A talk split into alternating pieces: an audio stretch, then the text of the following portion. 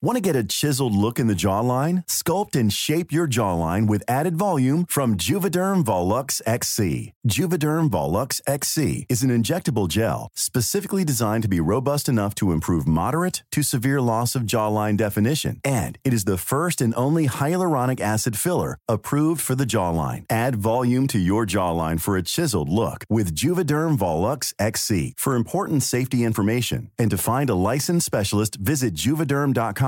That's J U V E D E R M.com. Not for people with severe allergic reactions, allergies to lidocaine, or the proteins used in Juvederm. Common side effects include injection site redness, swelling, pain, tenderness, firmness, lumps, bumps, bruising, discoloration, or itching. There's a risk of unintentional injection into a blood vessel, which can cause vision abnormalities, blindness, stroke, temporary scabs, or scarring. Talk to a licensed specialist to find out if it's right for you. Visit juvederm.com. That's J U V E D E R M.com.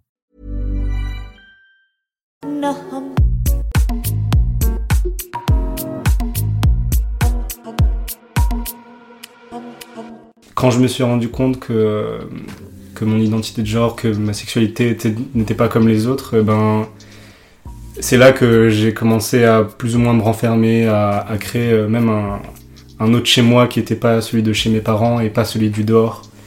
Et je crois que ça c'est particulier à beaucoup de personnes queer euh, et trans euh, qui vivent en France, qui sont racisées aussi et qui vivent en France.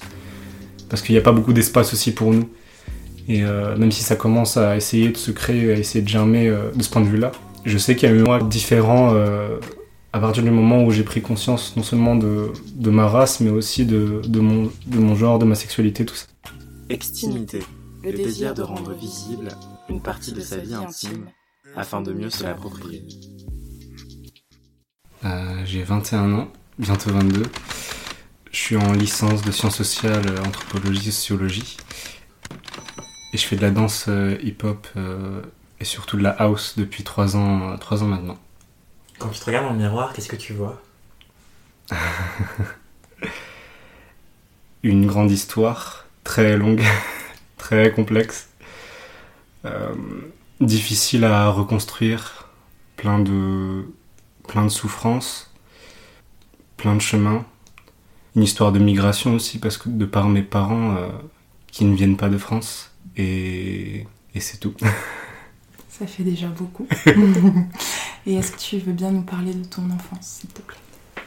Alors, mon enfance. Euh, bah, en fait, j'ai vécu ma toute petite enfance au Pakistan. J'ai des souvenirs de quand j'étais tout bébé, euh, quand j'avais 5 ans, avec mon père, du coup. Et on est arrivé ici, euh, rejoindre ma mère qui habitait déjà en France depuis plusieurs années.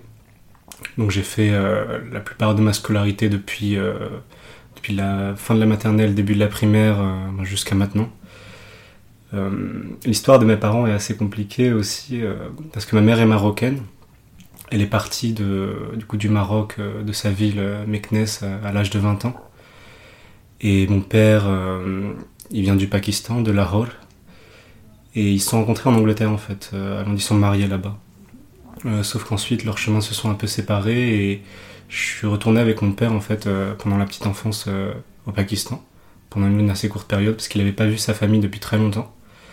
Et euh, ma mère est retournée en France et c'est à l'âge de, oui, entre 5 et j'ai pas exactement les, dates exactes, je me souviens pas de tout, mais c'est entre 5 et 8 ans que je suis revenu ici du coup.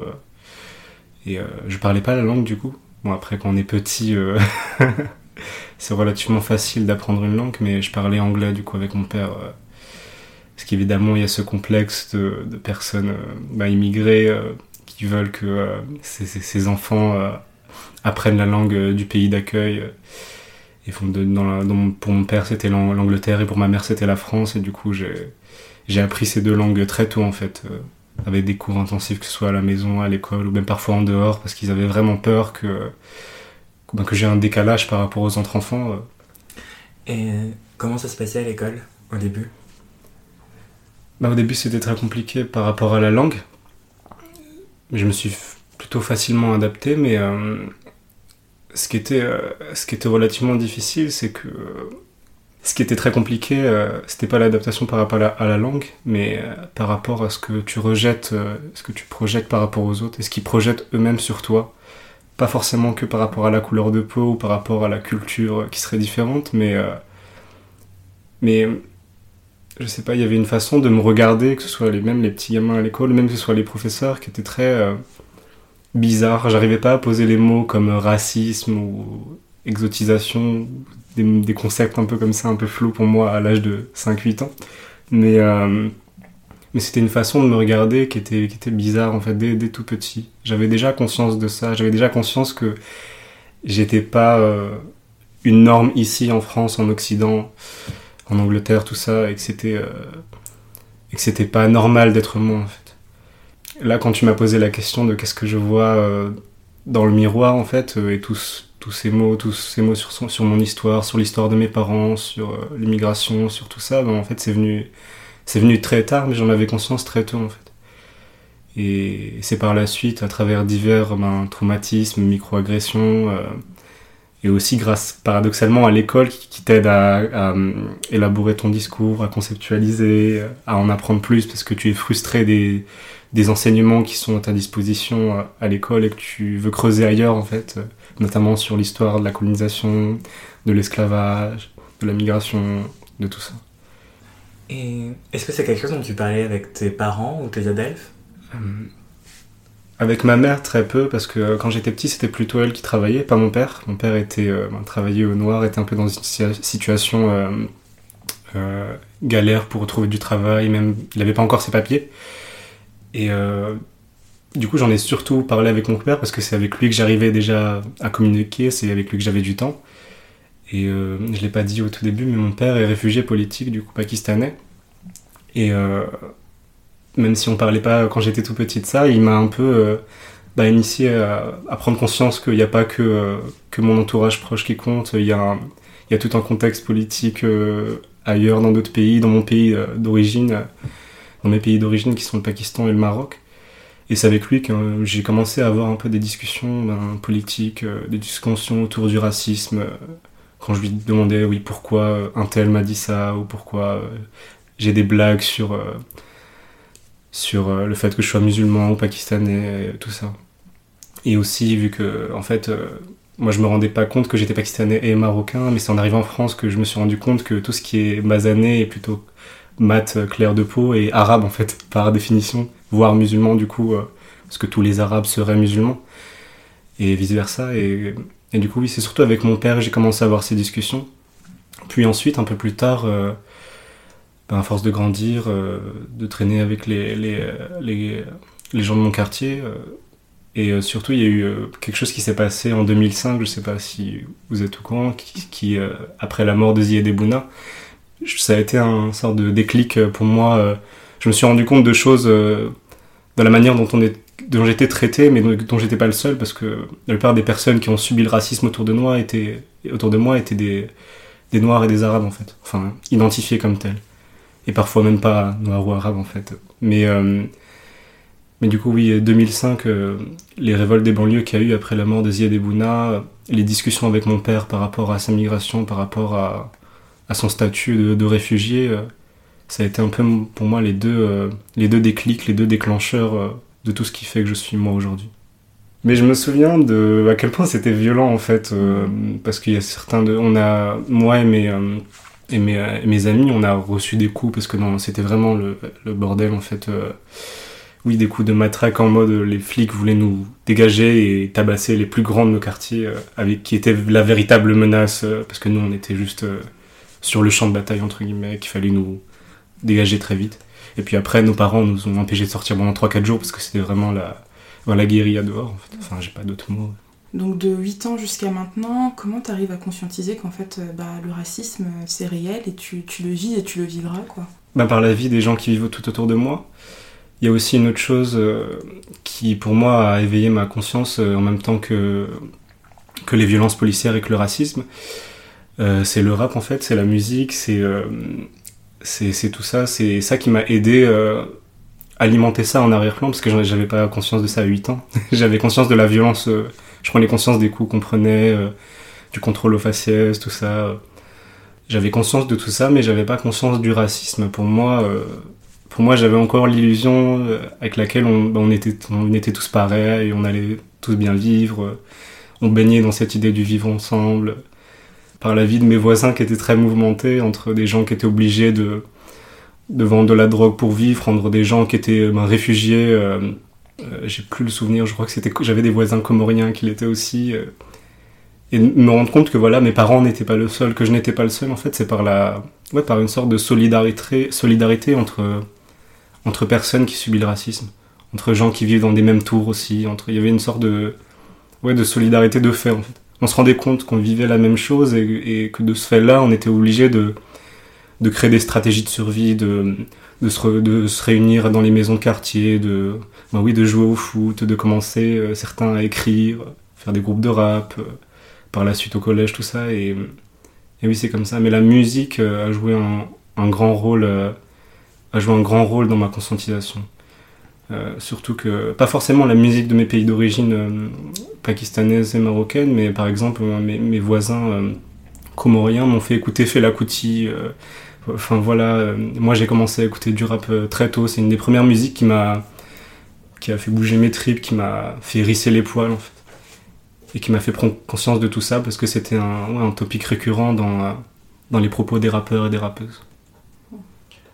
Et t'as baigné dans un univers très très multiculturel. Et toi, comment est-ce que tu t'entendais avec tes origines?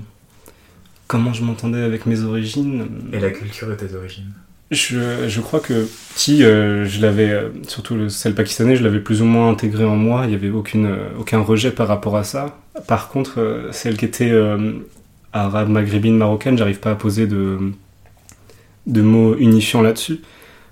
C'était très compliqué parce qu'avec ben, la famille de ma mère, ça n'a jamais été une grande entente. elle a rejeté très fort mon père avec une sorte de racisme envers les personnes sud-asiatiques, tout ça et euh, du coup, j'ai eu du mal à, l'accepter en tant que tel, surtout que la plupart des euh, micro-agressions que j'ai subies aussi, euh, mis à part les blancs dans mon quartier, ben forcément, ben, avec des noirs et des arabes, c'était beaucoup de, de, voilà, de personnes maghrébines. Et du coup, j'ai eu un peu du mal au début à l'accepter, à l'intégrer en moi, à, me dire que. à, ne pas, avoir, pas entrer en conflit avec, parce qu'il y avait certaines personnes qui étaient violentes et horribles avec moi. Mais, mais par la suite, ça allait quand j'ai compris enfin tous les sacrifices de ma mère quand j'ai compris euh, ben, tous les vécus différents que qu'il y a de personnes maghrébines euh, ici en France euh, quand j'ai compris la complexité de l'identité nord-africaine voilà maghrébine qui ne sont pas forcément arabes et qui sont africains mais en même temps pas tous quand j'ai compris aussi ce qui se passe au Maroc notamment avec les Rifins avec les Kabyles en Algérie tout ça et que ben ça ça me permettait de mieux l'accepter en fait de savoir d'où je viens en fait. Comme je disais tout à l'heure de pouvoir reconstruire ce qu'on m'avait caché, euh, creuser dans ce qu'on voulait pas que j'aille, euh, dans ce que je voulais pas, dans ce qu'on voulait pas que j'aille euh, fouiller.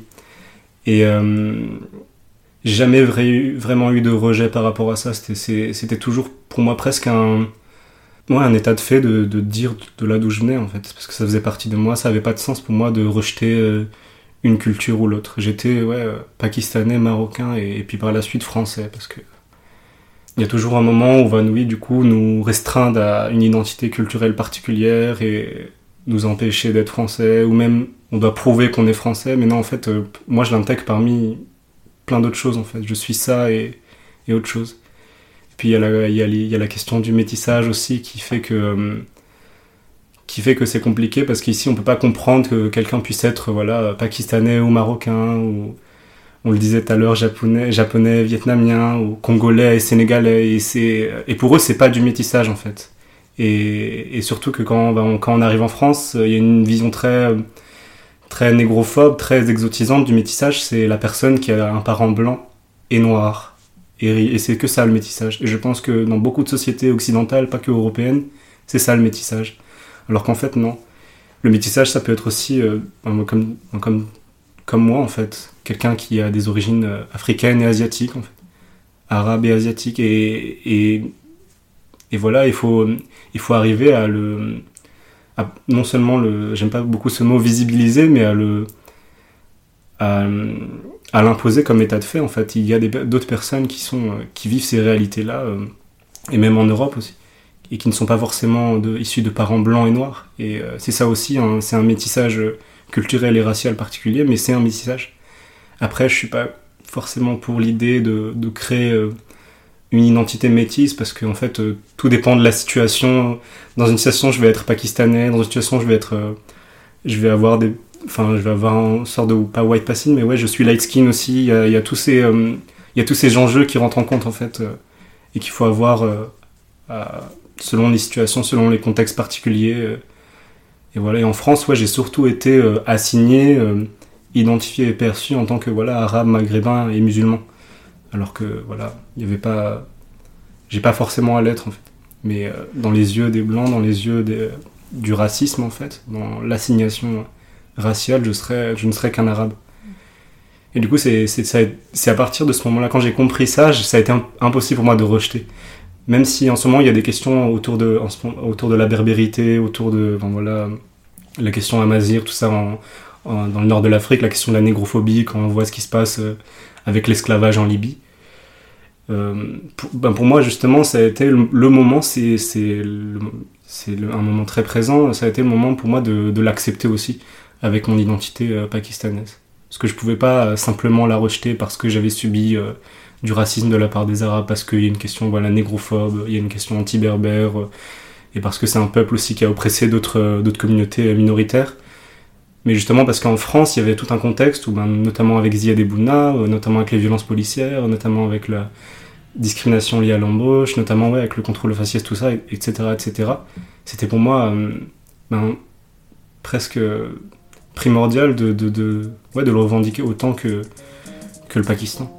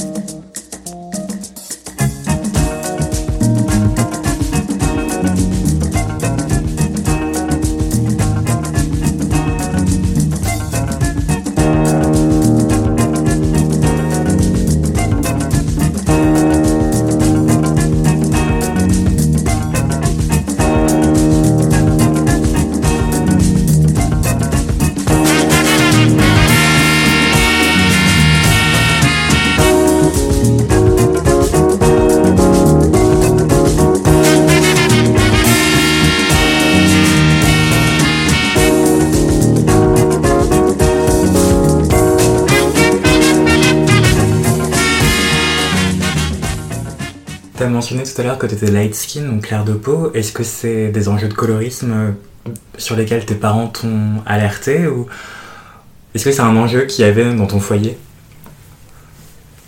Alors mes deux parents sont très clairs de peau, ce qui fait que euh, ben mes sœurs et moi, on a été un peu les, les princes et les princesses de famille parce que oui, il y avait ce, ce, culte euh, de la personne qui se rapproche le plus de la blanchité, de la blancheur de peau et un peu vénéré, mise en avant, euh, dorloté, tout ça. Et, disons, ça a été un enjeu quand on rentrait nos familles plus éloignées, nos cousins, nos cousines qui n'étaient pas forcément euh, de ce type de peau-là. Euh, surtout que dans nos grands-parents, arrière-parents, il y, en a, y en a certains qui sont noirs aussi, euh, du côté de ma mère surtout.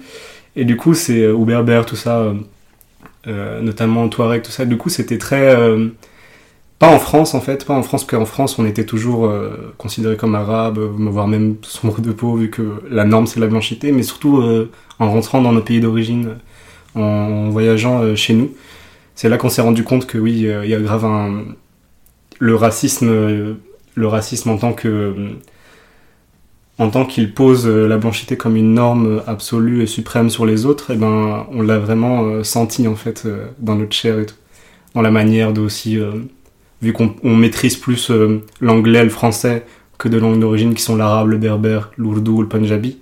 Là, on s'est rendu compte de plein de choses aussi, des avantages qui étaient les nôtres, de, des, des privilèges qui étaient les nôtres.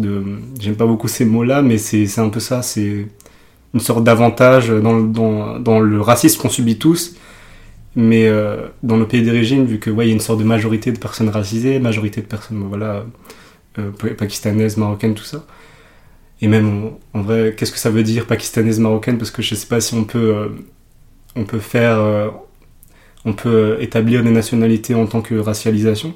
Mais, mais, mais voilà, on l'a beaucoup senti. Enfin, la manière dont la famille nous considérait, dont les autres nous regardaient, qui était parfois du coup de la méfiance parce qu'il y avait ce rapport, on est des occidentaux en fait, on a, on a été un peu assimilés à notre insu. Tu voyageais souvent dans les pays d'origine de tes parents? Alors oui, beaucoup. Je suis allé 6 ou 7 fois au Pakistan, je crois. Et 4, fois au Maroc. Bah, au Pakistan, plutôt bien parce que j'avais, je connaissais plus la famille que la famille marocaine. Mais au Maroc, au Maroc c'était particulier parce que j'ai découvert ça assez tard. Enfin, assez tard par rapport, par rapport au Pakistan. En fait, pour moi, c'était particulier parce que j'avais pas, euh, pas beaucoup euh, d'idées d'à quoi ressemblait ma famille. Je les connaissais pas vraiment, j'avais pas beaucoup parlé avec eux. Et en fait, j'avais surtout connu ma famille euh, marocaine qui vivait déjà en France, c'est-à-dire les sœurs et frères de ma mère. Mais je me suis rendu compte bah, de d'autres nuances en allant là-bas. J'ai, je me suis rendu compte qu'il y avait des personnes enfin, noires. Déjà, je n'avais pas cette idée-là quand j'étais en France, en fait. Parce qu'ils sont assez, même les noirs maghrébins sont assez invisibilisés ici en France. Après, c'était des expériences assez, euh, assez traumatiques pour moi, parce que comme je l'ai dit, euh, avec ma famille, euh, du côté de ma mère, c'était assez compliqué. Mais j'ai surtout ouais, des, des, images de, fin, de plage, des images de, de des souks, des marchés là-bas, de, de l'odeur aussi, de une ambiance particulière surtout, parce que j'ai passé, je crois, deux ramadans au Maroc, et c'est assez différent, c'est assez différent d'ici l'ambiance. En quoi? Parce que déjà, il y a une grande, grosse quantité de personnes qui le font, qui, euh, qui jeûnent pendant le mois de Ramadan.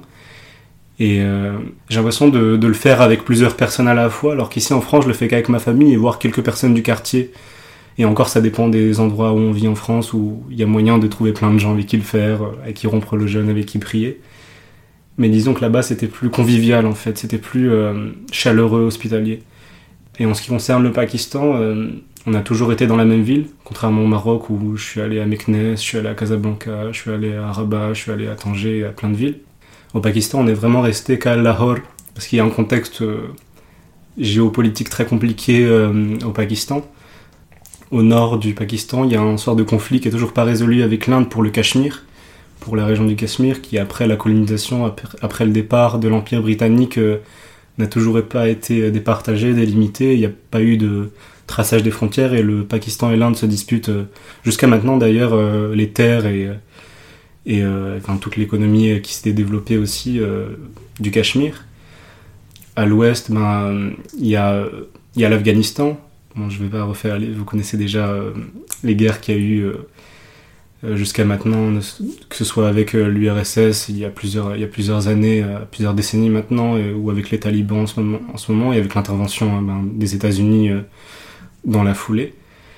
Et du coup, à l'est, il y a l'Inde, qui est du coup le pays, euh, le pays euh, où euh, il y a une sorte de conflit par rapport au Cachemire, mais aussi où il y a une sorte de conflit, surtout en ce moment, avec la montée d'un parti extrémiste hindou qui appelle à tuer les musulmans. Et du coup, c'est très compliqué comme, comme contexte. Et à chaque fois que j'allais là-bas, j'avais des remarques de la part de gens d'ici qui me disaient ben, essaye de revenir en vie, euh, j'espère que tu vas pas te faire euh, sauter euh, ou des trucs comme ça. A beaucoup de blagues parce que Ben Laden, et on ne sait pas trop, mais je crois qu'il est pakistanais. Enfin, je suis pas très sûr, mais je pense qu'il est pakistanais. Et il est mort au Pakistan en tout cas. Et du coup, voilà beaucoup de ces blagues sur le, terrorisme, tout ça. Quand on, me, quand on me parlait de ça, je comprenais pas parce que moi, j'avais pas grandi dans cette ambiance-là. Pour moi, c'était plutôt calme, plutôt familial. C'est vrai qu'on sortait pas beaucoup, je l'avais jamais remarqué, mais pour moi, c'était pas c'était pas normal de pas beaucoup sortir, surtout que voilà l'hiver il y a de la brume, il fait froid et l'été il fait très très chaud. Du coup j'aimais bien rester euh, avec mes cousins, mes cousines, avec ma famille. Et mais ce que j'ai beaucoup, euh, ce qui m'a beaucoup frappé là-bas, ben, c'est le niveau de pauvreté, le niveau, euh, le niveau d'accès, ouais, le niveau d'inégalité qui, qui, se creuse autant qu'ici en fait, j'ai l'impression. Sauf qu'ici voilà, on est dans des pays plutôt développés et que du coup ça prend plus de temps ou, et avec là-bas en fait c'était déjà pauvre de base après le départ de l'Empire britannique et que c'est encore pire en fait et euh, que je m'attendais pas à ça et dans la ville où j'ai grandi du coup Lahore euh, qui est dans la région du Punjab qui est partagée entre l'Inde et le Pakistan euh, c'était pas à ce niveau-là il y avait une sorte ouais une sorte de lutte qui était mise en place contre ces inégalités là contre euh, contre la misère la pauvreté et à Islamabad pas du tout parce que voilà c'est le centre du pouvoir et là, il y a, tellement une déconnexion par rapport à ces enjeux-là. Il y a même une tentative de pousser les, les pauvres hors, de la, hors des villes, en fait, pour pas qu'ils soient visibles par les touristes, par les, les hauts fonctionnaires, par les politiciens, par, euh, par même la diaspora en fait, pour qu'elle ait envie de revenir, parce que la diaspora elle apporte beaucoup économiquement. Mon père donnait beaucoup euh, dès qu'il est venu en Europe, en, Angleterre et, en France, à notre famille, au Pakistan du coup, et ce qui fait que voilà tout ce qu'il peut apporter économiquement ne doit pas voir, ne pas avoir une sorte de vision euh, mauvaise euh, du pays. Ce que j'aime beaucoup avec le Pakistan, c'est que je sais pas, il y a une sorte de. C'est hyper paradoxal parce que c'est un pays qui est entouré par les conflits, qui est entouré par les bases américaines, qui a, qui depuis, euh, ben, depuis la fin de, depuis les guerres d'indépendance, euh, d'indépendance euh, du colonialisme, a toujours vécu dans une sorte de, ça s'est jamais vraiment arrêté. Il y a toujours eu des, des conflits en fait. Il y a toujours eu du mouvement. Il y a toujours eu, il n'y a jamais vraiment eu de calme et de repos. que ce soit en termes de politique interne, en termes de politique extérieure, en termes de voilà de conflits avec l'Afghanistan, l'Inde, pour le Cachemire, tout ça, avec les États-Unis. Et euh, il y a une sorte de fierté d'être pakistanais, une sorte de ouais, d'espoir que ça va aller un jour. Et, et moi, à chaque fois, je disais à mes cousines, mais euh, pourquoi vous ne venez pas de manière très naïve et très même irrespectueuse, mais pourquoi vous venez pas en Europe avec moi pour euh, une vie meilleure? Et elle me disait parce que chez nous, c'est ici. Et qu'on on, on se voit pas quitter le pays, on se voit pas abandonner les nôtres en fait, tant qu'il restera encore des choses à construire ici. Du coup, ils n'ont pas eu, je pense que on n'a pas eu encore le sentiment de vraiment construire euh, notre pays en fait depuis la fin de la colonisation et depuis que. C'était en quelle année la colonisation? C'était ben, c'était, euh, je sais pas les dates exactes, mais je sais que ben la décolonisation, c'est arrivé, je crois en 47, 57, j'ai plus la date exacte. Donc euh, toi tu grandis majoritairement en France, mais tu, tu connais bien donc, la géopolitique du Pakistan. Et tu as parlé tout à l'heure de visibilité, enfin de visibilisation. Et euh, je me demandais si toi, tu as, tu as comment dire, est-ce que tu as souffert d'un manque de visibilisation en tant que euh, personne pakistanaise au départ, parce que tu te revendiquais pas forcément du, Maroc. Euh, est-ce que ça, est-ce que tu t'es trouvé des, je sais pas, des, représentations autres que pakistanaises, parce qu'il y en avait peut-être pas, ou voilà, est-ce que comment tu t'es construit en fait, tout simplement, en arrivant en France? C'est vrai qu'il n'y avait pas de mots pour désigner spécifiquement les personnes pakistanaises ou sud-asiatiques euh, et que le seul mot que j'avais, parce que j'avais connaissance un peu des contextes anglophones et notamment en Angleterre et aux États-Unis, enfin même au Canada, c'est qu'il y, avait des mots pour désigner ces personnes-là qui étaient brown people, qui étaient euh, Daisy, tout ça, et je les voyais euh, de plus en plus utilisés. Du coup, j'ai commencé à demander à mon père ce que ça signifiait, pourquoi en France on n'avait pas le même équivalent et que moi j'étais un vendeur de roses ou de maïs chaud, et qu'il n'y avait pas d'autres mots plus gratifiant ou même juste plus euh, qui rend compte euh, de manière plus fidèle euh, à la réalité.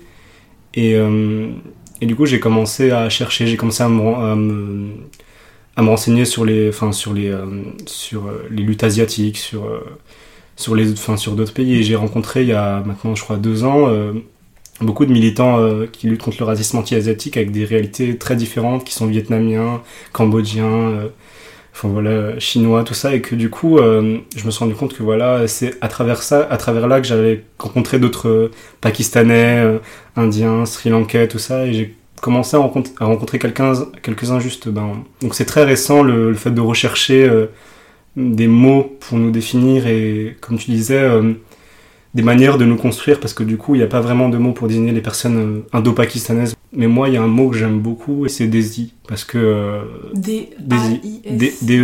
D-E-S-I. Parce que pour l'instant, on n'a pas d'autre mot, mais je trouve que vu qu'il est très utilisé par, dans les pays anglophones, je trouve qu'on devrait l'utiliser parce que brown people, euh, euh, je sais pas s'il serait facilement transposable ici, à la réalité des personnes qui sont là. Alors que Desi, il y a, y a ce rapport à la langue, du coup, à, aux langues indiennes notamment, euh, qui, qui, permet aussi de plus comprendre, euh, plus comprendre d'où ça vient, de qui on parle, tout ça. Parce qu'il y a aussi il y a d'autres ethnies et populations comme les Tamouls. Je sais pas si forcément elles s'identifieraient à ce à ce mot-là. Mais mais Daisy, par contre, mon père m'a dit que même là-bas, euh, ça veut dire paysan en gros, des Pakistanais et des Indiens se revendiquent de ce, de ce, de ce terme-là mais que, mais que du coup, faute de mieux ici, pour l'instant, en français et en France, euh, je trouve que c'est le meilleur mot pour nous décrire. Parce que même indo-pakistanais, ils parlent pas des Bengalis, enfin des, des Bangladesh, euh, du Bangladesh, et, euh, et, que du coup, c'est compliqué. Mais, mais plus jeunement, j'ai vraiment ma racialisation s'est faite ouais, voilà, comme un arabe, en fait, comme voilà, avec les arabes avec qui je vivais. Avec, les personnes avec une base qui était Ouais, raciste. c'est ça. C'est ça, oui. Construction très bancale et... Oui, c'est ça, oui. Ouais. Et, euh, et c'est pour ça que c'est difficile, et c'est qu'en grandissant, qu'on, ben, comme ce que vous faites ben, avec Extimité, c'est nous, créer nos propres narrations, euh, arriver, arriver à se rencontrer avec d'autres personnes euh, racisées, se rendre compte de, voilà, de, d'une sorte de richesse, richesse pas forcément culturelle, mais de, de, vie, d'identité qu'on a en fait, et, et qui nous permet de nous comprendre du coup, à travers ce partage-là. Et, du coup, c'est comme ça que je, me suis, je me suis construit en fait. C'est pour ça que j'ai aussi du mal avec les mots déconstruction parce que je comprends pas ce qu'il faudrait. Je suis pas encore construit en fait. Il faut d'abord que je me construis pour, euh, pour ensuite passer à une sorte de déconstruction. Euh, comment est-ce que tu t'entends aussi avec les langues de, de ces pays-là et avec le français, avec l'anglais? Bah déjà, le, rap- le rapport que j'ai aux langues, euh, c'est une sorte de. Pas de colère, mais. Enfin, si je suis un peu énervé contre mes parents d'avoir eu peur euh, de ne pas, de pas m'avoir appris euh, l'Urdu, le Punjabi, l'arabe et le berbère, en fait, parce que j'aurais aimé les parler, j'aurais aimé euh, ben, beaucoup, beaucoup mieux parler facilement avec euh, ma famille des pays d'origine, sachant que en prenant compte que j'allais grandir en France, ben, ça va être compliqué de, de garder la connexion avec mes origines. Et pour moi, la langue, c'était très important. Donc, dans un premier temps, je leur en ai beaucoup voulu. Puis ensuite, j'ai compris que, oui, eux aussi avaient peur que je m'adapte pas ici, que voilà, on, on a baigné dans cette, dans ces politiques d'intégration et d'assimilation, et que c'est pas forcément de leur faute. C'était toujours voilà de la faute du racisme, de la faute de l'État français, et que fallait que je comprenne ça. Fallait que fallait que j'apprenne à vivre avec et que je trouve d'autres moyens enfin voilà d'apprendre l'arabe d'apprendre le berbère d'apprendre l'ourdou et le punjabi mais euh, mais voilà c'était un rapport euh, au début conflictuel et maintenant j'essaye de j'essaye de les intégrer en moi j'essaye de ben, de plus les parler pour pouvoir aussi les transmettre. Pour moi il y a un, un sorte ouais, de devoir de transmission de pour pas perdre la culture pour pas perdre euh, pour pas perdre euh, le lien avec les origines le lien avec euh, avec qui je suis le lien le lien de qui fait qui fait la personne que je suis aujourd'hui. Et comme tu le soulignes très bien, la langue, c'est un rapport direct avec la culture. Et est-ce que tu avais une différence Est-ce que tu te sentais différent à l'intérieur et à l'extérieur de chez toi? Est-ce que tu avais la même identité? Je pense que je suis déjà quelqu'un de. Je suis, je suis quelqu'un de très introverti, ça se voit peut-être pas trop là et un peu anxieux, mais euh, du coup, oui, par définition, il y en avait un. C'est vrai que. Avec mes parents, enfin surtout au début avec mon père, vu qu'on parlait anglais et pas forcément français, euh, c'était déjà très différent parce que quand j'allais en cours ensuite, enfin en primaire, euh, tout ça, c'était très différent le rapport à la sociabilité, à la socialisation. Et du coup, pour moi, c'était différent, mais ensuite, par la suite, plus trop, parce que euh, d'ailleurs, la langue a joué un rôle très, euh, très important, c'est qu'on a commencé à parler français entre nous, parce que nos parents, euh, avec les cours qu'on avait à l'extérieur de l'école et à l'école, ils voulaient qu'on parle français, du coup, ils se sont dit, ben, pour le meilleur moyen d'apprendre une langue, de l'assimiler, c'est de la rendre triviale, de l'accepter dans, dans ta vie quotidienne. Et, du coup, à partir d'un moment, il n'y a plus vraiment de différence d'un point de vue voilà, culturel de la langue. Après, d'un point de vue personnel, mon rapport à moi, mon rapport au corps, euh, il y a, quand je me suis rendu compte que, que mon identité de genre, que ma sexualité était- n'était pas comme les autres, euh, ben, c'est là que j'ai commencé à plus ou moins me renfermer, à, créer euh, même un, autre chez moi qui n'était pas celui de chez mes parents et pas celui du dehors. Et je crois que ça c'est particulier à beaucoup de personnes queer euh, et trans qui vivent en France, qui sont racisées aussi et qui vivent en France. Parce qu'il n'y a pas beaucoup d'espace aussi pour nous. Et euh, même si ça commence à essayer de se créer, à essayer de germer euh, de ce point de vue-là, je sais qu'il y a eu un Omar différent euh, à partir du moment où j'ai pris conscience non seulement de, de ma race, mais aussi de, de, mon, de mon genre, de ma sexualité, tout ça. J'en ai, pris conscience très tôt au collège, que ce soit l'attirance qui n'était pas forcément ben, hétéronormée, qui n'était pas forcément ben, vers les filles, vu que je suis assigné garçon. Mais à partir du moment où j'ai commencé à le verbaliser, c'était vraiment. euh, pas vraiment oralement, mais via les forums euh, communautaires sur internet, euh, ou qui étaient ben, très fréquentés par des milieux LGBT féministes, et que du coup j'ai commencé à rencontrer des gens qui étaient majoritairement blancs malheureusement, mais qui étaient euh, mes premières portes euh, vers qui je pouvais me confier en fait, vers qui je pouvais ouvrir, à qui je pouvais parler. Et, et c'était surtout là que j'ai commencé à prendre conscience que, ben, que j'étais comme ces personnes-là en fait. Que, ce soit dans les témoignages, que ce soit dans les récits de vie, que ce soit dans le rapport aux parents, que ce soit, oui, dans le rapport au corps aussi, à la masculinité, tout ça, à la masculinité hégémonique, tout ça. Et, et c'est à partir de là que j'ai commencé à me rendre compte, j'arrive pas à dater, mais c'est à peu près ouais, 2014-2015 que j'ai commencé à me rendre compte. Après, quand j'étais petit, il y avait. Bah, y, a, beaucoup eu d'harcèlement, surtout au collège, tout ça. Pas, pas moi que je subissais, mais qui était, ben, que beaucoup de personnes subissaient.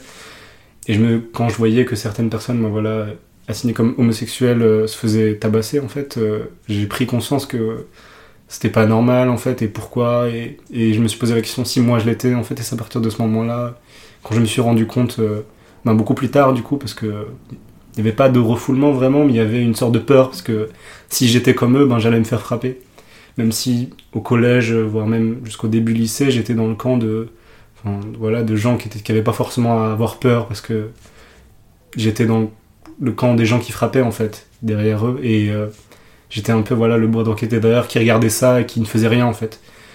Et c'est après au lycée que j'ai commencé ben, à me marginaliser, à me rendre compte que moi j'étais comme ces gens-là et qu'on ne pouvait pas laisser faire ça même si du coup j'avais pas forcément beaucoup de gens avec qui euh, riposter. c'est venu plus tard. Euh, c'est venu plus tard et, et voilà ouais c'est surtout au lycée et puis surtout en, ouais, en 2015 quand j'ai commencé à fréquenter ces forums communautaires que je me suis rendu compte que, ben, que j'étais queer.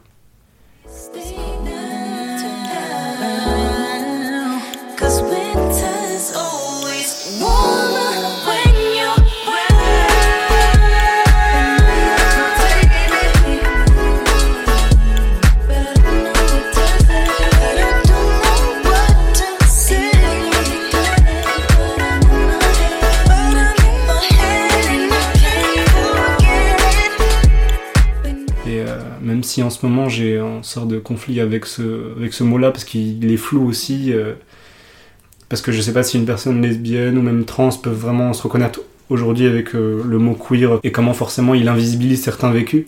Mais en tout cas, oui, je, je me reconnais dedans parce qu'il y a une sorte de question par rapport à mon genre, par rapport à ma sexualité, par, par rapport à la manière dont je la vis, par rapport à. Pas forcément tourner au, sexe, mais par rapport voilà, à les personnes avec qui je traîne, les personnes avec qui je m'identifie. Euh, et voilà les personnes qui, qui m'inspirent aussi et tout ça. Et, c'est là que j'ai commencé à comprendre et, et à, l'assumer aussi parce que j'ai fait euh, du coup mon coming out euh, euh, à ma mère il y a maintenant deux ans, je crois, en 2016, 2000, trois ans maintenant. le jour de mon anniversaire et de la Pride. parce que j'ai senti le besoin de. J'ai senti le besoin pas forcément de, de, sortir du placard, mais, mais juste de, de pouvoir vivre avec euh, ma mère et mes deux petites sœurs en sachant qu'elles le savent en fait. J'avais juste besoin de ça personnellement. Après, on pourra y revenir plus tard. Il y a toute cette question du coming out. Est-ce qu'on doit le faire? Est-ce que c'est pas une injonction occidentale? Parce que dans nos cultures à nous, il n'y a pas forcément cette manière-là de vivre euh, sa sexualité et son genre et que du coup il y a une sorte de rapport implicite à ça mais qui est pas forcément euh, implicite ne veut pas dire caché dissimulé. Il y a une sorte de pudeur par rapport à ça. Et moi même dans mon rapport à la sexualité il y a une forme de pudeur de tout ça donc euh, je me rends compte que je me suis posé la question plus tard est-ce que j'aurais dû le faire est-ce que j'ai bien fait et, et je me dis que en France qu'on le veuille ou non il y a beaucoup d'homophobie et de transphobie. Et du coup il y a une sorte de manière de, de lutter contre ça aussi et euh, du coup, à travers le coming out que j'ai fait à ma mère, et même à partir de ce moment-là, en fait, j'avais pas peur euh, de le dire publiquement. J'avais pas peur de, le savoir que voilà un tel avec qui j'allais avoir une discussion le sache parce que à partir de ce moment-là, je m'en foutais en fait et j'avais besoin de bah, de l'établir comme état de fait, comme bah, comme ma racialisation, comme le comme le fait que je suis pakistanais et marocain, comme le fait que voilà je je ne suis pas hétéro, je ne suis pas tout cela et j'avais besoin de j'avais besoin de l'affirmer en fait. Et, bien sûr, ça vient avec le temps et on se rend compte que il suffit pas de, de, de l'affirmer dans le discours et qu'en en fait il y a des droits qui sont pas encore acquis. Euh, il y a même des droits qui reculent euh, pour certaines personnes quand on voit euh, ben, l'accès à la PMA, quand on voit l'autodétermination des personnes trans, quand on voit voilà toute la lesbophobie qui est en train de qui est en train de remonter. Et toutes ces questions-là, du coup, sont venues, viennent ensuite. On est au fait des masculinités dites arabes en Occident, en France. Et est-ce que toi, en tant que, personne pakistanaise, t'as déjà été renvoyé à, un certain préjugé d'une masculinité pakistanaise?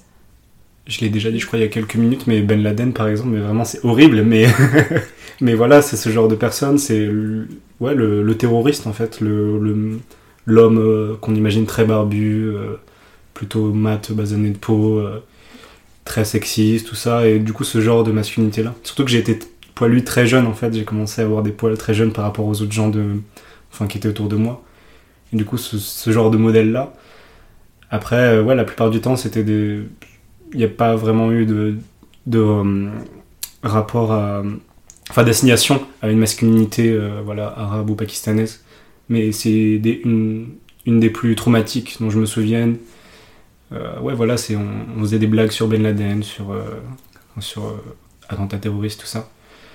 Après, on m'a renvoyé à des identités, enfin des masculinités qui n'étaient pas forcément, pas forcément connues, mais voilà, c'est pour euh, les personnes en France euh, voilà, qui sont racistes envers euh, personnes pakistanaises, j'étais voilà, le vendeur de, de maïs chaud, j'étais le vendeur de roses, de marron chaud, l'épicier du coin, parce que j'avais beaucoup d'épiceries sri lankaises dans mon quartier.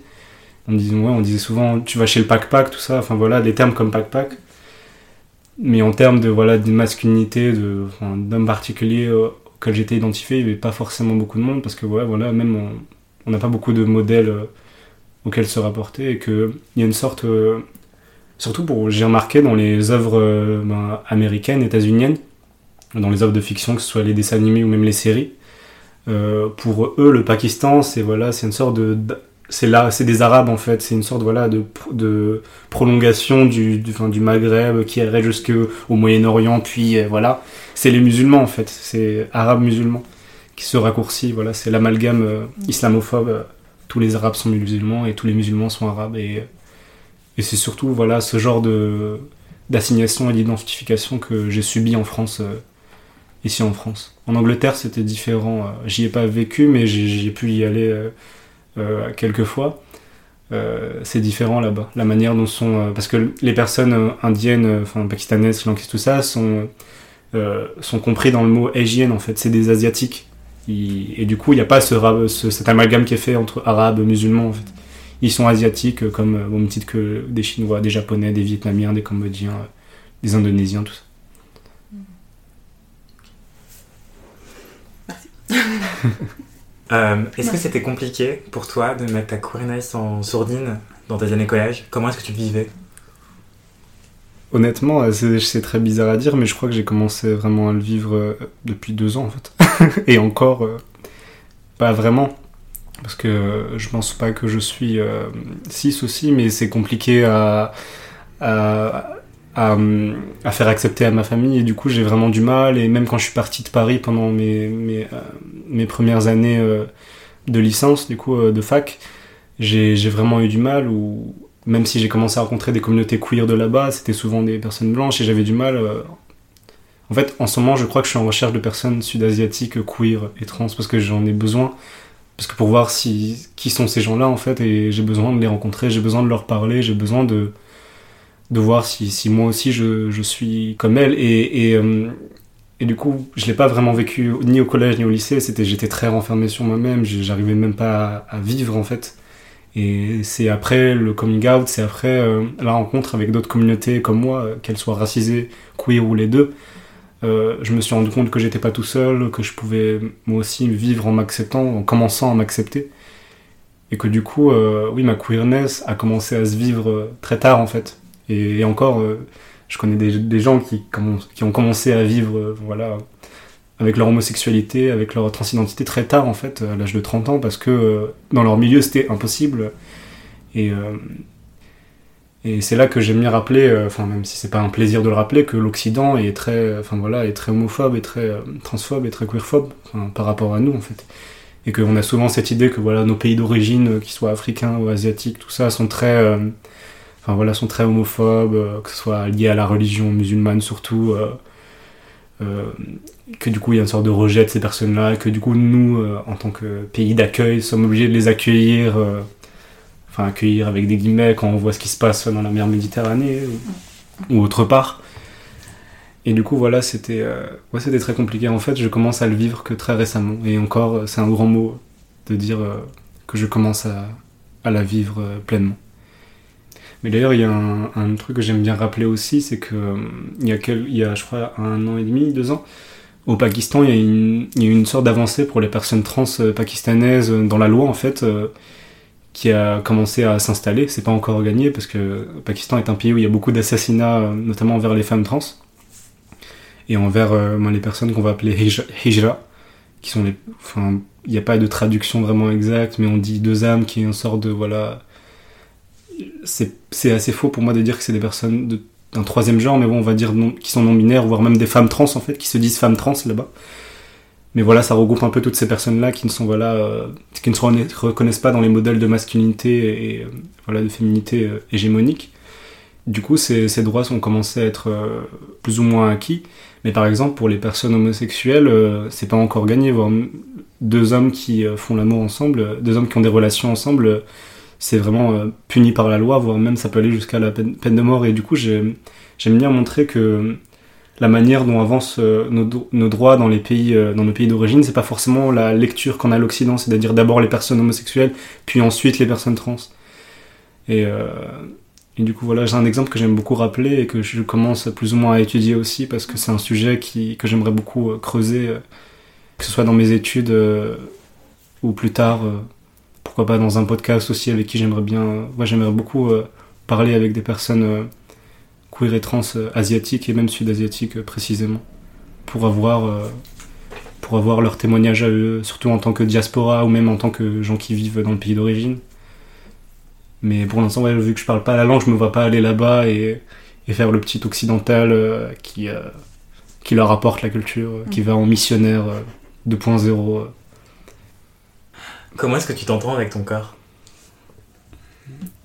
Je pense qu'il y a. Si, on m'avait posé la question de comment je m'entends avec mon corps il y a plus de 3 ans, j'aurais dit très mal parce que je le connaissais pas encore. Parce qu'il y a trois ans, j'ai commencé à faire de la danse et je crois que ça a changé ma vie. Ça a changé ma manière de marcher dans la rue, ça a changé ma manière de. Ça a changé mon assurance par rapport à moi, par rapport aux autres. Et, euh, et depuis que je fais de la danse, j'ai un sort de rapport au corps où j'ai l'impression de tout le temps, euh, tout le temps danser, en fait, tout le temps bouger. La manière dont je bouge dans l'espace aussi est différente. Et euh, aujourd'hui, je suis, trop content d'avoir pu découvrir ça, en fait parce que j'ai beaucoup j'ai fait du sport depuis tout petit euh, mais j'avais jamais fait de la danse en fait dans mon quartier il y avait des filles de mon quartier qui dansaient beaucoup qui allaient dans le gymnase et qui, prenaient leurs enceintes et qui dansaient et je dansais avec elles sauf que moi j'arrivais pas à bouger mon bassin et c'était très voilà malaisant et que du coup je me sentais un peu ben ouais je me disais que c'était pas pour moi surtout qu'il y a ce discours ben, la danse c'est pas pour les garçons c'est pour les filles et tout et mais ça m'a beaucoup aidé à connaître mon corps à ce moment-là. Et je crois que c'est à partir de, ouais, de 14 ans, j'ai commencé à, à, bouger, à savoir bouger mon bassin, en fait, à me dire, ah putain, mais maintenant j'y arrive.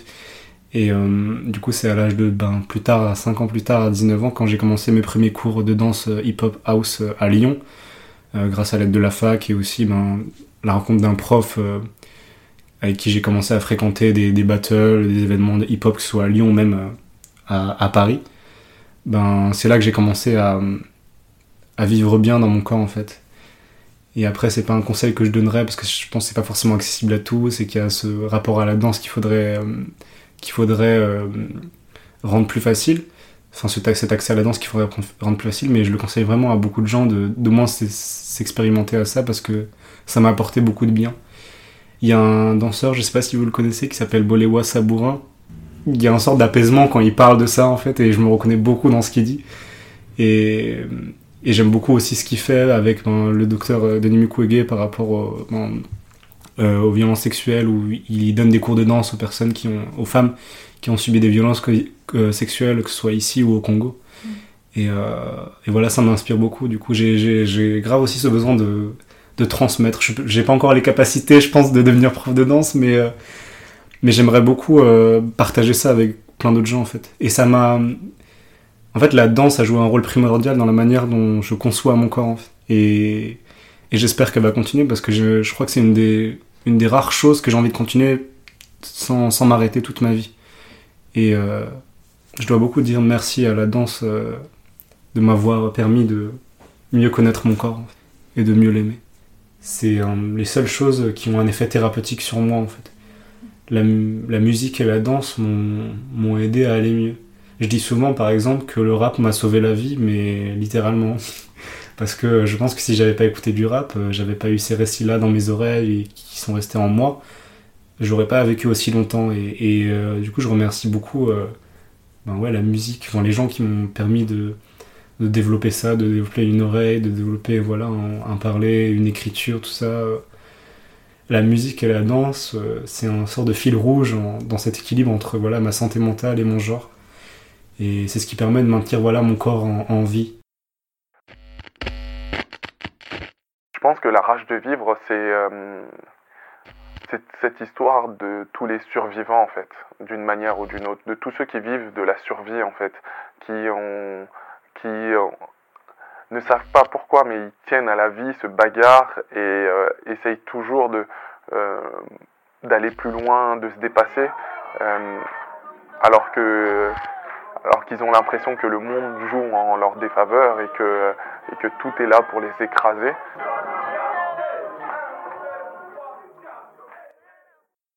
Euh, tu disais que ton identité de genre faisait que tu avais peur de, des questions que ça pouvait euh, faire naître au, au, niveau de la sexualité. Mais, euh, mais évidemment, enfin, il y a cette phrase que disait Kid Ismail, je crois, où on lui demandait de définir qu'est-ce que c'était le voguing et il répondait le voguing, ça a été une manière pour des communautés, ben, qu'on était queer, latino et noir de New York, de, de dire sa frustration au monde.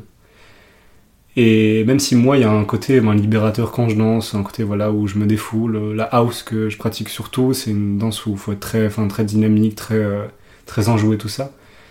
Euh, pour moi, ça a été une manière ouais, de, de me défouler, de la même manière que la boxe.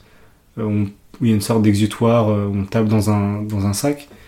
Pour moi, la danse, ça a été pareil à un moment. Ça a été, ouais, pouvoir, genre, transformer ma colère d'une manière esthétique, en fait, artistique. Et il y a une autre danse qui m'inspire beaucoup, mais que je commence à peine à pratiquer, qui, fait partie d'une des danses hip-hop, parce qu'il n'y a pas une seule danse hip-hop, il y en a plusieurs.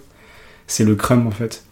Et euh, je trouve ça incroyable si, si je devais, euh, ouais, si je devais définir euh, ce que, ce que ça me fait la danse, je pense c'est c'est ça en fait. C'est ça canalise ma colère. Et enfin voilà, le crump et le voguing, je crois que ça fait partie de mes danses préférées avec la house. Mais euh, c'est les trois danses qui, que je veux le pratiquer, que je veux maîtriser euh, plus tard. Et euh, j'ai une question. Quand, quand tu danses, euh, quand tu danses, qu'est-ce qui se passe? Est-ce que tu penses à quelque chose? Tu disais que tu extériorises, extériorises pardon, cette colère. Enfin, qu'est-ce qui se passe quand tu danses concrètement? Quand je danse, euh, du coup, euh, les gens disent que j'ai un sort de regard qui est très. Qui est très. Enfin, je fixe beaucoup les gens sans, sans m'en rendre compte en fait, et je sais pas si je suis du coup dans une sorte de séduction ou de. Enfin voilà, ou si on veut plonger plus euh, euh, dans la réflexion, une sorte de voilà, de renvoyer le regard qu'on m'a assigné dès la naissance et de pouvoir être maître. euh, Enfin, maître de, de ce regard-là, en fait, de le maîtriser. C'est moi qui vous regarde, c'est plus vous, en fait. Et, et en même temps, il y a ces moments où je, je danse souvent ben, dans, dans des endroits pas forcément très bien, enfin pas éclairés, genre avec des, des lumières assez, euh, assez basses. Et, euh, et du coup, il y a ce côté où on se regarde pas vraiment, il n'y a pas le regard là, compte pas vraiment, mais il y a ce côté où je suis maître de mon propre corps et où je suis maître de l'espace qui est là. Et il y a, oui, il y a une sorte de côté où je veux beaucoup attirer l'attention, où, où je sens que je suis valorisé pour ce que je fais. Et, et ça a été rare dans ma vie à des moments où d'être valorisé pour quelque chose que je crée de toutes pièces, plus ou moins avec la musique bien sûr, avec, euh, avec d'autres gens en vrai, mais avec toute une histoire, avec tout, euh, tout ça. Mais euh, oui, je crois qu'il y a, il y a une sorte de jeu avec le regard et avec, euh, ouais, avec, les, avec les mouvements, avec, euh, avec les gens aussi. Je me vois pas danser tout seul. euh, tout Sauf seul. pour t'entraîner. Même pour s'entraîner, je trouve qu'on n'est jamais tout seul parce qu'il y a forcément un miroir ou un moment où on va essayer de se filmer. Du coup, on n'est pas forcément tout seul. On est obligé, on est obligé de se dédoubler. Même, que, même pour le crump, euh, euh, j'avais lu un article qui parlait, qui parlait des danses hip-hop et qui parlait d'un atelier qu'il y avait eu avec des, jeunes euh, qui, qui s'initiaient au crump.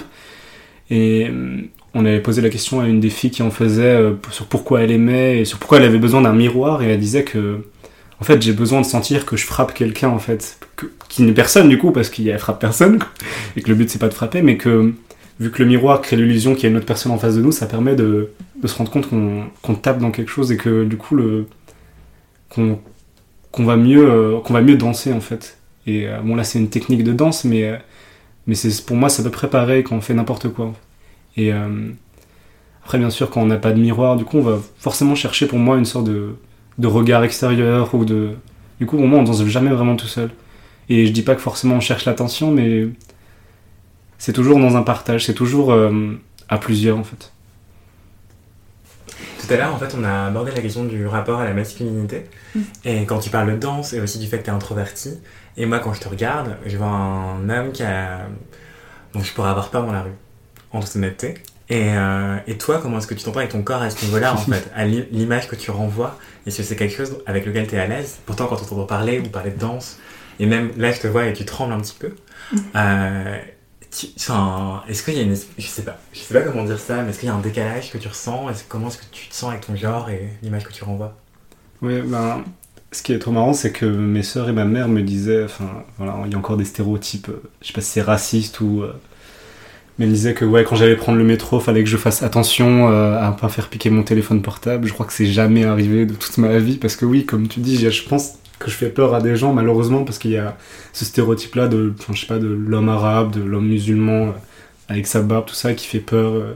pourtant je suis pas vraiment grand je fais 1m72 euh, du coup je sais pas je me vois pas menaçant et et, du coup il y a une sorte de décalage parce que pour moi je me suis pas rendu compte que je pouvais faire peur aux gens en fait et c'est parfois dans la rue la manière dont peut me regarder une femme blanche en fait et c'est là que je me rends compte que je peux faire peur à des gens et c'est et c'est très malaisant parce qu'il n'y a pas la volonté de faire peur mais tu te rends compte que c'est tout ça c'est le fruit de stéréotypes c'est le fruit euh, d'assignation c'est le fruit d'images fantasmées sur sur ta personne et que du coup euh, y a tout pour moi il y a toujours eu un décalage. Après j'ai commencé à essayer de l'ignorer parce que c'était pas forcément de mon ressort en fait c'est pas forcément de ma faute mais, euh, mais voilà, vu que je vais pas en jouer, parce que je vais pas, mon but c'est pas de faire peur aux gens ou d'être menaçant, mais, euh, mais d'en avoir conscience, du coup, qu'il y a tout ce, il y a tout ce, cette peur euh, de l'homme arabe, de l'homme voilà, musulman, d'un homme oriental, de prendre conscience de ça, de prendre conscience que, que voilà, il y a une sorte de, de fantasme raciste, d'exotisation.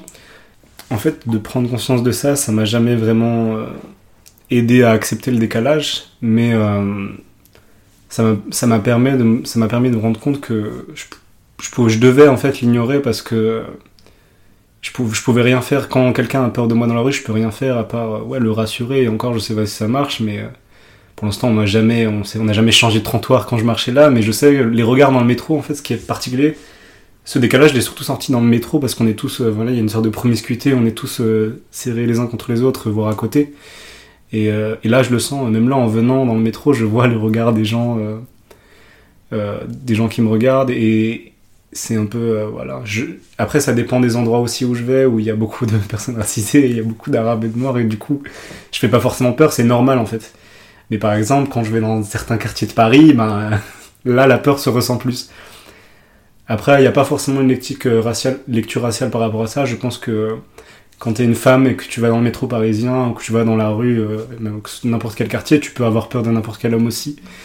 Et ça aussi, j'en ai conscience. Et, euh, mais voilà, mais euh, je sais pas. J'aimerais qu'on ait d'autres modèles ou d'autres définitions de, de, masculinité qui permettraient de pas tous nous assimiler à une masculinité hégémonique, menaçante, tout ça et, euh, et qu'on arrête ouais, d'avoir peur des hommes noirs et arabes et de les, voilà, les, assimiler, les assimiler à des figures menaçantes. Euh. Enfin voilà, on parlait tout à l'heure des blagues sur les terroristes, tout ça. Ben, effectivement, si on avait d'autres modèles de masculinité, si on avait une autre manière de concevoir nos rapports genrés et racialisés, ben, ça nous aiderait beaucoup. Donc, je pense même les hommes hétéros sont instrumentalisés, la manière dont on se surprend dès qu'ils dès qu'ils euh, admettent une sensibilité qui est pas forcément voilà euh, euh, menaçante, sexiste, et on s'étonne aussi. On s'étonne quand un homme noir est, sexy et n'est pas sexiste, n'est pas homophobe. Et voilà, là, il comment ça, il est homosexuel, incroyable. Et je crois qu'il y a beaucoup à dire là-dessus, notamment, notamment quand on voit, ben, j'ai l'exemple que j'ai, Bilal Hassani, il y, a, y a deux gens, moi je pense même à Booba, dès qu'il va il va montrer une image plus sensible, on va s'étonner.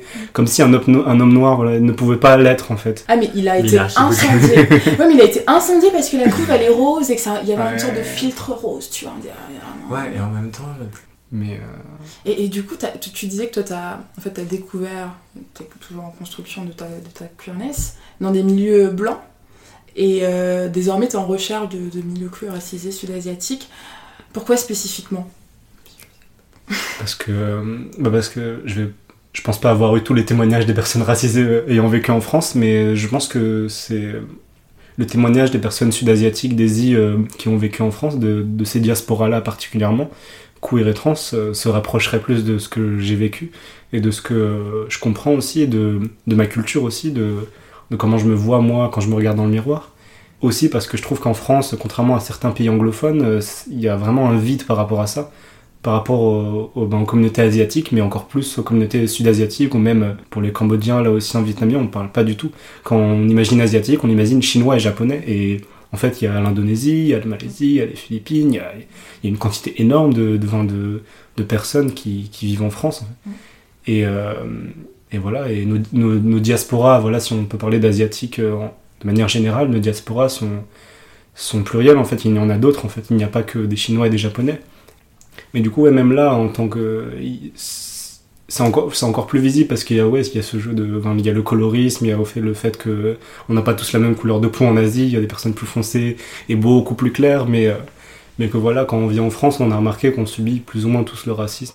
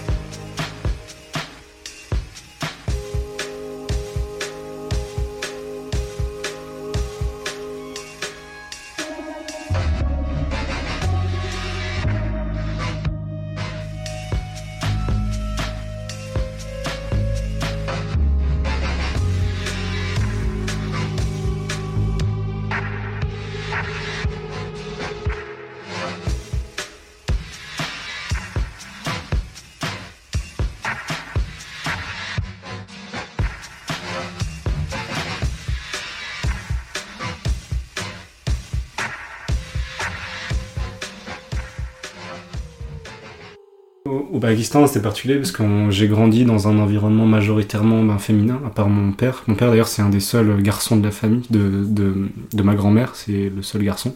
Mais, mais il y a vraiment eu des moments où je me sentais, oui, euh, en, en osmose avec les femmes de ma famille. Après, je, je sais pas si je suis. euh, Enfin, du coup, je suis, je, suis une femme, tout ça, mais. euh, mais oui, il y avait cette sorte de, de, ouais, de solidarité, de sororité que je chantais au pays, en tout cas. En France, c'est différent parce que en France, voilà, je suis un homme, point. C'est tout. Il n'y a pas de. mais, euh, mais, euh, mais voilà, après, je me suis posé la question euh, plus tard euh, ben, de la transition, de comment la faire. Et pour l'instant, c'est toujours une question euh, que je me pose. Et d'ailleurs, je crois, euh, je la verbalise très rarement parce que ça me fait peur de les réactions que j'aurai, euh, la enfin, les peurs de ne pas être validé. euh. Mais, euh, mais voilà, c'est quelque chose que que j'ai beaucoup eu en questionnement, notamment ben, grâce aux rencontres que j'ai eues avec les, les, avec les filles de ma famille, avec les, mes cousines, avec mes, euh, mes cousines pakistanaises, et, euh, et surtout en discutant avec eux euh, de leur vécu à elles, de la manière dont elles vivaient leur, leur genre à elles, que je me suis rendu compte de certaines choses après. Voilà, j'ai, il n'y a eu aucun, aucun passage à là, aucun, aucune transition pour l'instant, donc j'ai conscience de, voilà, de mes privilèges d'être assigné en tant qu'homme aussi. Et aussi, c'est compliqué parce que j'ai l'impression que les, les transidentités ici, elles sont vachement. euh, les normes de genre, de manière générale, les normes de genre et de sexualité ici en, France et en Occident, elles sont très blanches, elles sont très voilà, eurocentrées. Et du coup, c'est compliqué pour moi de, de les vivre, vu que pour moi, j'ai un, j'ai un vécu qui est, qui est pas occidental en fait, et que du coup, euh, enfin, un témoignage plutôt qui est pas forcément occidental et auquel je m'identifie, mais du coup, euh, c'est difficilement applicable ici. Et, du coup je suis un peu entre le cul entre deux chaises un peu un peu j'ai pris l'habitude avec le métissage tout ça mais c'est un peu voilà euh, c'est un peu pareil par rapport à mon genre en fait. Je pense que ça se fera avec le temps et je sais pas si je vais transitionner mais il y a cette question là qui est dans un coin de ma tête et que et je la garde et j'ai du mal à la pour l'instant à la, la, verbaliser en fait à juste euh, mais je pense que comme ma sexualité je pense que ça va prendre du temps aussi vu que j'ai commencé à vraiment vivre avec moi-même euh, très très tard. C'est pas, je pense que c'est pas quelque chose qui surprendrait mon entourage, mais j'ai quand même peur en fait et peut-être la peur aussi de quand on transitionne d'un genre euh, dominant à un autre aussi. Euh, de, c'est un changement de classe en fait et ça fait, enfin ça fait flipper en fait. ça fait flipper juste de voir ce que des femmes peuvent, subir dans ce monde-là et de voir du coup ce que des femmes trans qui ne seront jamais acceptées en tant que femmes, en tant que voilà en faisant partie du groupe femmes il y a aussi une autre question. J'avais eu une discussion avec une de mes amies euh, qui, est, qui est malgache et qui est queer aussi. Et elle me disait que c'était euh, c'était le, principe du patriarcat, que personne ne se sente bien dans son genre. Du coup, je me pose la question aussi par rapport à ça. Parce que je pense qu'il y a plein d'hommes de, de, chez nous qui se sentent pas bien en fait dans leur corps et qui sont pas forcément euh, trans. Et du coup, je, me sens peur parce que c'est comme, euh, comme ce qu'on disait tout à l'heure à la queerness, il y a la manière dont on est instrumentalisé, on a peur de trahir notre race en fait. Et, quelque part non, parce que des personnes trans pakistanaises, maghrébines, il y en a et j'en connais, j'en ai, parlé avec, j'ai eu la chance de pouvoir parler avec certaines. Mais oui, il y a cette manière dont on va être, dont nos corps sont, sont déshumanisés en fait, sont instrumentalisés, qui, qui, sont déjà présents dans, dans le communauté, dans les personnes qui sont hétéro et cis. Et donc j'ai encore plus peur quand quand ce n'est pas le cas en fait. La manière dont on va jamais. Euh, donc ce sera encore plus dur en fait. Si déjà maintenant c'est dur, alors qu'est-ce que c'est après en fait Quand on est vraiment nous? Et c'est euh, très dur à dire, mais. Euh, est-ce que tu te reconnais comme bisexuel et est-ce que tu es reconnu comme bisexuel? Est-ce que c'est un truc invisibilisé à ton avis? Il y, a un, il y, a un, mot en anglais qui est be erasure, je crois, et l'effacement de la bisexualité. Moi, je me reconnais en tant que bisexuel, j'ai aucun problème avec ça. Et mais mais c'est vrai que j'ai remarqué que, enfin très tôt, euh, dès que j'ai commencé à comprendre euh, qui j'étais, j'ai pas utilisé le mot bisexuel, j'ai directement dit que j'étais gay en fait, parce que pour moi euh, c'était c'était possible d'être soit hétéro ou homo, c'était il y avait rien d'autre en fait.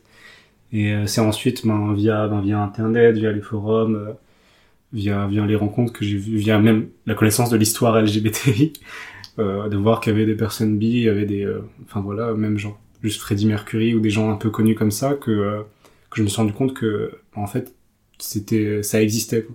et c'est après dans les relations plus tard je me suis je me suis rendu compte que j'étais que j'étais bi en fait. Mais mes premiers euh, attirances euh, voire même genre relations euh, c'était avec des garçons en fait. Et et moi je pensais du coup que j'étais gay et c'est ensuite je me suis rendu compte que non en fait. Et du coup il y a eu un moment de, de flottement entre mais qu'est-ce qui se passe du coup c'est pas possible d'être les deux et genre euh, est-ce que je fais semblant d'être un l'un ou l'autre et euh, qu'est-ce qui m'arrive et du coup il y a ça vient pendant l'adolescence la puberté tout ça et que du coup on se pose toutes ces questions. Et euh, mais voilà mais ce qui m'a ce qui m'a beaucoup gêné dans mon rapport à la fin la sexualité à la bisexualité au début c'était c'était le rapport au sexe. En fait j'avais l'impression de de forcément passer par là pour exprimer enfin ma bisexualité de ce côté presque même euh, agressif, genre animal dans la manière dont on me voyait, ou dans la manière dont le premier garçon avec qui euh, j'ai eu euh, ces, ces relations-là, ben il était très agressif, très, enfin je sais pas si c'était un problème par rapport à lui dans la manière dont il assumait, mais je pense ça, ça faisait très, c'était très traumatique en fait. Ma première, mes premières expériences au sexe étaient très traumatiques en fait. Et c'est après que j'ai commencé à rencontrer d'autres gens, à rencontrer ben, voilà, des filles, des garçons avec qui j'étais plus, plus posé, plus calme, avec qui je pouvais m'entendre, avec qui je pouvais exprimer, euh, pas forcément dans des cadres sexuels, mais m'exprimer, m'exprimer même avec pudeur, dans ma pudeur, ma, ma timidité et, et, qui je suis. Euh, et euh, après, d'un point de vue ben, d'invisibilisation de société euh, sociétale, je, je sais pas s'il y a de la biphobie, j'ai surtout l'impression que c'est assimilé à de l'homophobie, mais que quand même, il y a une sorte de, de, ouais, de, il y a pas de mot en français du coup pour bi-racial, mais il y a une sorte d'effacement, ça ne peut pas, ça ne peut pas être considéré en tant que, en tant que pratique, et, euh, en tant qu'identité du coup par, par découlement, et je trouve ça, enfin, réducteur et même genre dommage quand on voit l'histoire euh, LGBT, parce qu'il y en avait toujours eu en fait je pense qu'on on devrait avoir nos espaces à nous où on discute de ces euh, d'un point, de vue sociétal voilà d'un point de vue d'oppression euh, voilà de biphobie ou pas de voilà de bi erasure de- d'effacement euh, de ces identités Et j'ai l'impression aussi qu'en fait la biphobie, donc euh, déjà de, on se prend des, des lances des lance-pierres euh, du côté de, de la société hétéronormative et en même temps en fait dans la, une injonction au choix en fait Mm. parce que voilà on, on est pris pour des personnes qui ne savent pas faire des choix etc qui sont un peu dilettantes et tout et aussi euh, il y a pas mal de critiques sur euh, on, on met en opposition pansexualité et, et bisexualité, alors qu'en fait la bisexualité c'est euh, être attiré par un genre ou plus. Mm. Et ça on oublie souvent le ou plus. Et Mm. donc on nous dit ah non mais vous êtes exclusif en fait Mm. parce que c'est que homme, c'est que femme. Enfin il y a plein de questions comme ça qui, qui nourrissent aussi justement cette biphobie et, et cette bi-erasure comme tu dis quoi. Mm. Ouais, mais ouais, surtout au moment des prides.